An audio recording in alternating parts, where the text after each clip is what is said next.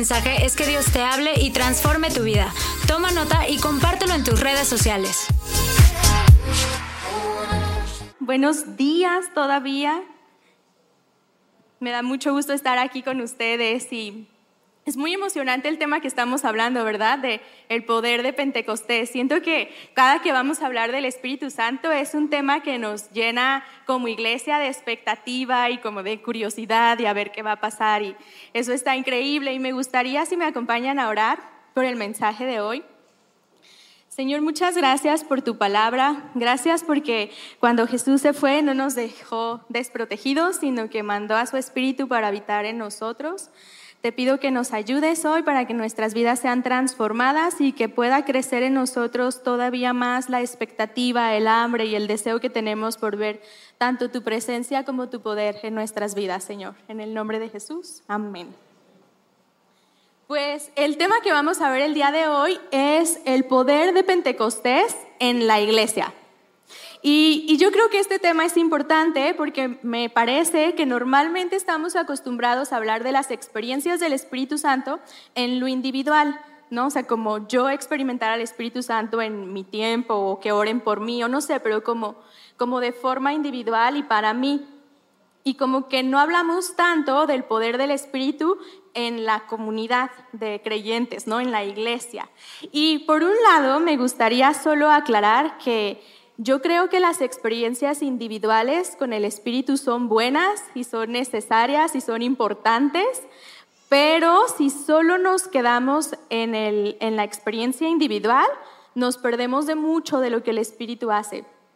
Y, miren, yo me acuerdo la primera vez que yo vine a Palabra de Vida, tuve el privilegio de venir el día que vino un profeta que venía a veces invitado, John Sagner. Fue la primera vez que yo vine a la iglesia. Y yo recuerdo cómo el poder del Espíritu en esta experiencia individual fue algo muy transformador para mí.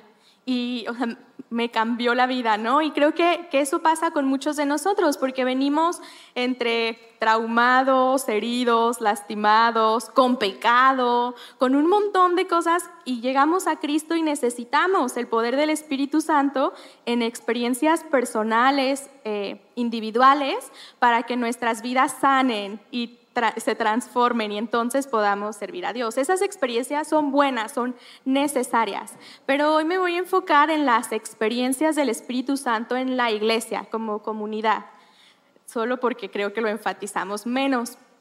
Entonces, eh, quiero leer un par de versículos para enfatizar esto que les digo, cómo el Espíritu nos hace eh, templo en lo individual y luego como iglesia. Y es Primera de Corintios 6 y Primera de Corintios 3. En Primera de Corintios 6, en los versículos 19 y 20, dice, ¿acaso no saben que su cuerpo es templo del Espíritu Santo, quien está en ustedes y al que han recibido de parte de Dios? Ustedes no son sus propios dueños, fueron comprados por un precio. Por tanto, honren con su cuerpo a Dios. Y aquí está hablando este pasaje de cómo cuando nosotros entregamos nuestra vida a Cristo, llega el Espíritu Santo y a cada uno de nosotros nos hace templo del Espíritu, porque su presencia habita en nosotros. Y como paréntesis de mi mensaje, de entrada esto es importante porque nos dice, honren a Dios con su cuerpo. ¿No? O sea, ustedes no son dueños de su propio cuerpo. Y creo que esto es importante porque a veces pensamos que cosas que tienen que ver con cuidar el cuerpo son vanas, son superficiales o son menos importantes. Y lo que aquí la Biblia dice es que nosotros no somos dueños de nuestro propio cuerpo, por lo tanto debemos honrarlo y cuidarlo. Así que, bueno. Y luego vemos en Primera de Corintios 3, es la misma carta, dice, así que no cuenta ni el que siembra ni el que riega, sino solo Dios quien es el que hace crecer. El que siembra y el que riega están al mismo nivel, aunque cada uno será recompensado según su propio trabajo. En efecto, nosotros somos colaboradores al servicio de Dios y ustedes son el campo de cultivo de Dios, son el edificio de Dios. Es decir, son el templo de Dios como iglesia. Vemos entonces cómo de manera individual somos llenos del Espíritu Santo y eso nos hace templos del Espíritu Santo a cada uno, pero luego como iglesia somos, usando palabras de Pedro, piedras vivas. Cada uno de nosotros es una piedra viva llena del Espíritu Santo que todos en conjunto formamos el templo de Dios, el edificio de Dios. Y Sabemos nosotros que dice la Biblia que fuimos creados a la imagen de Dios, ¿no? Cada uno de nosotros es creado a la imagen de Dios, tiene estas características de la imagen de Dios, pero la verdad es que de manera individual reflejamos muy poquito de la imagen de Dios. Porque si Dios es infinito, su imagen infinita no la puedo reflejar yo sola. Sin embargo, como cuerpo de Cristo, cada uno de nosotros siendo hechos a la imagen de Dios, todos juntos, entonces podemos reflejar la plenitud de Dios. Todos juntos hacemos este trabajo como iglesia. Cada uno de nosotros es insuficiente, pero juntos podemos hacerlo.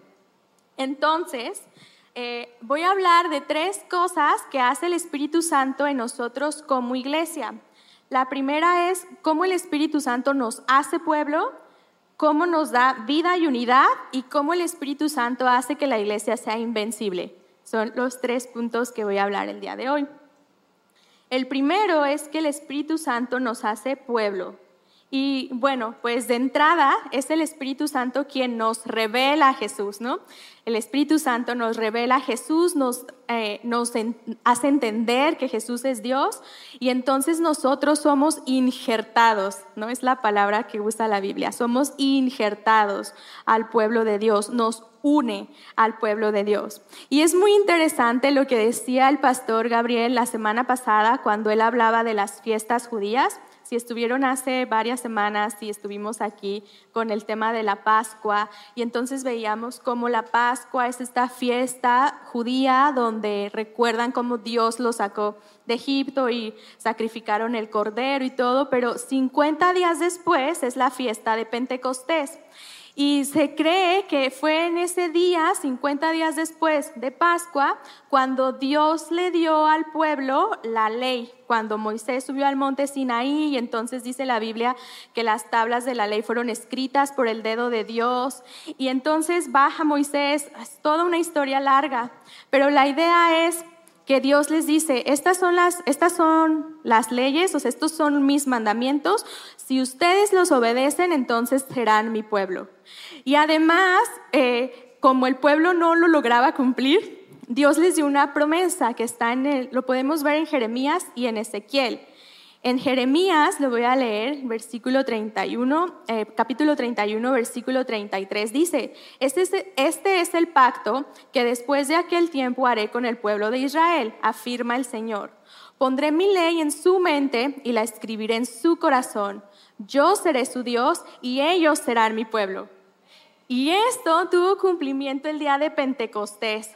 50 días después de la Pascua, el día de Pentecostés, llegó el Espíritu Santo a la iglesia y él escribió la ley de Dios en el corazón de cada uno de los creyentes. Y ahora eso mismo pasa con nosotros. Llegamos a Cristo, entregamos nuestras vidas a Él, llega el Espíritu Santo a nosotros como un sello de Dios y pone su ley nuestros corazones. Y yo sé que si ustedes tienen aquí ya un tiempo eh, creciendo en conocer a Dios y relacionándose con Él, seguramente se han dado cuenta de cambios que ha habido en su propia manera de ser. O sea, ni siquiera como en hábitos, ¿no? En cosas que antes te interesaban, ya no te interesan. Recibes a Jesús y entonces ya no puedes pecar igual de a gusto que pecabas antes. Por lo menos ahora te da remordimiento. ¿no? Porque tienes la ley de Dios escrita en el corazón, tus prioridades son diferentes, tus anhelos son diferentes, porque el Espíritu Santo viene a sellarnos y a escribir la ley de Dios en nuestros corazones.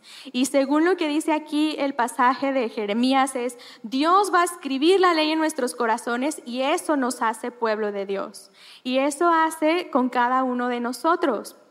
Además, dice en 1 de Pedro 2, en esta idea de cómo el Espíritu Santo nos hace pueblo, dice, pero ustedes son linaje escogido, real sacerdocio, nación santa, pueblo que pertenece a Dios, para que proclamen las obras maravillosas de aquel que los llamó de las tinieblas a su luz admirable. Ustedes antes ni siquiera eran pueblo, pero ahora son pueblo de Dios. Antes no habían recibido misericordia, pero ahora ya la han recibido. O sea, cada uno de nosotros antes no formaba parte del pueblo de Dios, pero después de recibir la misericordia, la gracia por medio de Jesús, ahora somos pueblo, somos todos parte del pueblo de Dios. Y esa es la obra del Espíritu Santo. Pero en segundo lugar, el Espíritu Santo nos da vida y unidad como iglesia. Miren, yo estaba pensando cómo a veces como iglesia podríamos llegar a pensar que el Espíritu Santo es como una materia optativa. ¿No? Como, una, como este, esta materia que solo tomas si te llama la atención y te interesa, pero si no, de todas formas te gradúas. Y la cosa no es así, el Espíritu Santo es algo esencial, básico, fundamental para que la iglesia cumpla su misión en la tierra. Pensaba en cómo hay muchas organizaciones que no son cristianas, o sea, muchas organizaciones y funcionan muy bien, ¿no? Cada uno sabe cuál es su puesto, tienen estas eh, definiciones de puesto muy bien hechas, mejor que nosotros. Y cada uno sabe cuál es su lugar, cuál es la, conoce la jerarquía, conoce, o sea, cada quien sabe con quién ir para qué cosa, ¿no? Y entonces están estas organizaciones súper bien definidas y funcionan como que cada miembro sabe su lugar, ¿no? Y creo que la iglesia podría pensar que podría ser suficiente si cada uno de los miembros, cada una de estas piedras vivas, conoce su lugar en el edificio y entonces trabajamos juntos, hacemos las cosas bien pero sin el Espíritu Santo la iglesia está muerta. Y ¿Se acuerdan hace tiempo que estuvimos en otra serie que hablábamos de dones, ¿no? Y hablamos mucho del pasaje de Efesios, donde dice que la iglesia es un cuerpo, donde cada miembro tiene su lugar y dice, y unidos por los ligamentos, y así no funciona, como un solo cuerpo, Cristo siendo la cabeza. Pero yo pensaba cómo contrasta esto con la idea de no tener al Espíritu Santo. La iglesia sería una iglesia, una organización, un cuerpo sin vida Piensen en, cómo contrasta este pasaje de Efesios del cuerpo bien unido y funcionando bien, con todos sus ligamentos, cada quien en su lugar, en contraste con el pasaje de Ezequiel. En Ezequiel 37 es, es es el pasaje donde Ezequiel tiene la visión del valle de los huesos secos. Entonces está Ezequiel, está el pueblo de Israel desterrado y entonces Ezequiel tiene una visión y ve que hay un valle lleno de huesos secos. Y entonces Dios le dice, oye Ezequiel, ¿tú crees que estos huesos pueden vivir? Y él dice, Dios, pues, ¿por qué me lo preguntas a mí? Tú eres el que sabe, ¿no? O sea, pues tú sabes. Y entonces Dios le dice, bueno, profetiza. Y entonces Ezequiel profetiza y se ve que cada hueso va encontrando su lugar en el cuerpo, ¿no? Llega, cada hueso sabe dónde debe de ir, se cubre de ligamentos, se cubre de carne, pero no tiene vida. Justo como sería una iglesia donde cada uno sepa dónde debe estar, tengamos todo súper organizado, pero sin vida. Dice en Ezequiel 37, tal y como el Señor me lo había mandado, profeticé. Y mientras profetizaba, se escuchó un ruido que sacudió la tierra y los huesos comenzaron a unirse entre sí. Yo me fijé y vi que en ellos aparecían tendones y les salía carne y se recubrían de piel, pero no tenían vida hasta que vino el soplo del Espíritu Santo, sopló su aliento sobre esos cuerpos perfectamente bien formados, pero muertos y entonces vivieron. Y creo que así funciona la iglesia. Podemos estar cada uno luchando por encontrar nuestro propio lugar, pensando cómo nos organizamos, qué actividades hacemos. Este ministerio está organizado, sabe quién es el líder, sabe qué le toca hacer, sabe cuándo hacerlo, pero no tiene vida. Hasta que viene el Espíritu Santo y sopla su aliento sobre este cuerpo y entonces podemos cumplir la misión para la que Dios nos ha llamado. Eh, la iglesia necesita el Espíritu Santo para tener vida, pero también para tener unidad, porque tal como un cuerpo, cada uno de los miembros tiene funciones diferentes. Y a veces creemos que para que haya unidad entre nosotros, todos debemos pensar lo mismo, querer lo mismo, tener los mismos intereses, ¿no? Tener las mismas cargas. Y entonces, no sé, yo podría pensar, claro, pues para que haya unidad en la iglesia, todos tienen que ver lo importante que es la enseñanza. Y a lo mejor alguien dice, no, pero es que todos deberían de ir a ayudar a los pobres, y todos deberían de ir a redes, y todos deberían de ir a cualquier ministerio. Pero no funciona así, es el Espíritu Santo quien viene y nos da unidad en medio de la diversidad. La unidad de la iglesia no depende de que todos seamos iguales, uniformes, con las mismas cargas. La unidad de la iglesia depende de que el Espíritu Santo venga y nos haga entender que tanto los mis anhelos como los suyos vienen de Él y entonces funcionamos para donde mismo.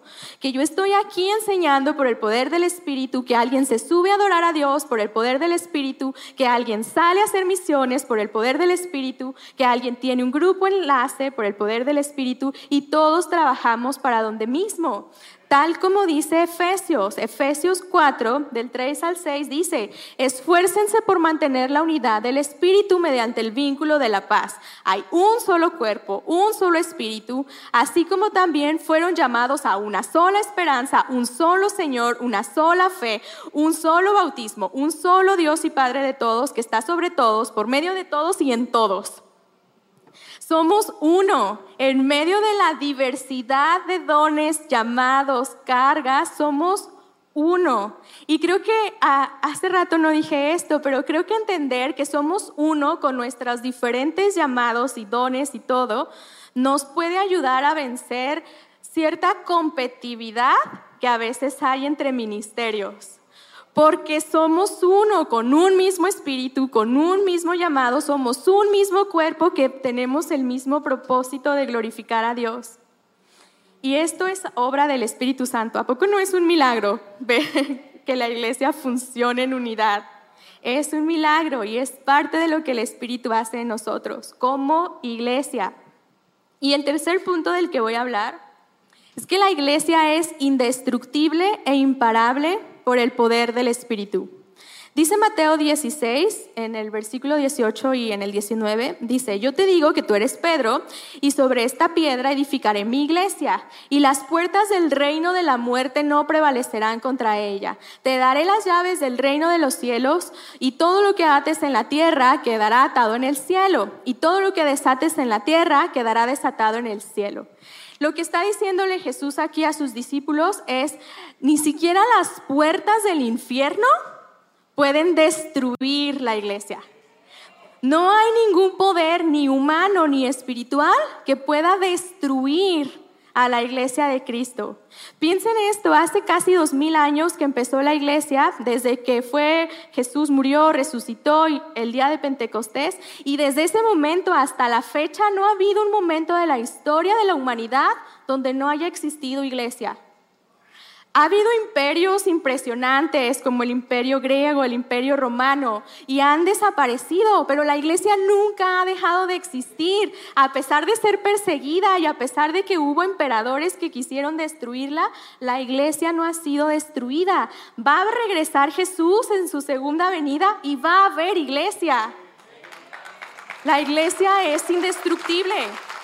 Va, a venir Jesús por los suyos, dice la Biblia, ¿verdad? Va a venir Jesús y va a seguir habiendo iglesia, porque ni siquiera el poder del infierno es capaz de destruir a la iglesia. Y yo creo que eso puede animarnos mucho a nosotros, entender que no debemos tener miedo. Dice aquí este pasaje que son las puertas del infierno, ¿no? Las puertas del reino de la muerte, el que debe de temer a la iglesia. La iglesia no tiene por qué tener sus puertas cerradas. La iglesia puede tener sus puertas abiertas, la iglesia puede salir a cualquier lugar a llevar el mensaje del Evangelio porque es indestructible. No podemos ir al mundo sin tener miedo porque el mundo no nos va a corromper ni nos va a destruir. Nosotros vamos a llevar la salvación. Y al mismo tiempo podemos tener las puertas abiertas a que venga cualquier tipo de persona a la iglesia porque no hay poder humano que pueda destruir la iglesia. Cualquier persona puede venir, la iglesia puede tener las puertas abiertas siempre. Es el infierno el que debe de tener miedo de la iglesia. gracias. Y, miren, esto, esto es muy importante porque entonces nosotros podemos ir a cualquier lugar con el mensaje del Evangelio. Piensen, por ejemplo, en Brisas, en IPB Brisas, ¿no? Cómo realmente la comunidad de Brisas es un lugar donde es casi visible el poder de la, de la muerte. Y la iglesia puede ir ahí y puede florecer. Y la iglesia puede ir a hacer visitas a la cárcel. Y la iglesia puede ir, como dice en otro pasaje, a casi arrebatar de las llamas del infierno a cualquier persona. Porque la iglesia es indestructible. Y eso nos ayuda a nosotros entonces para entender que nosotros podemos ser testigos y testimonios del Evangelio de Cristo. Podemos ser testigos cada que hablamos del mensaje, ya sea predicando, enseñando, evangelizando, yendo en misiones. Cada vez que vamos y testificamos con nuestra boca del poder de Jesús, podemos hacerlo porque el Espíritu nos da ese poder. Si no me caigo.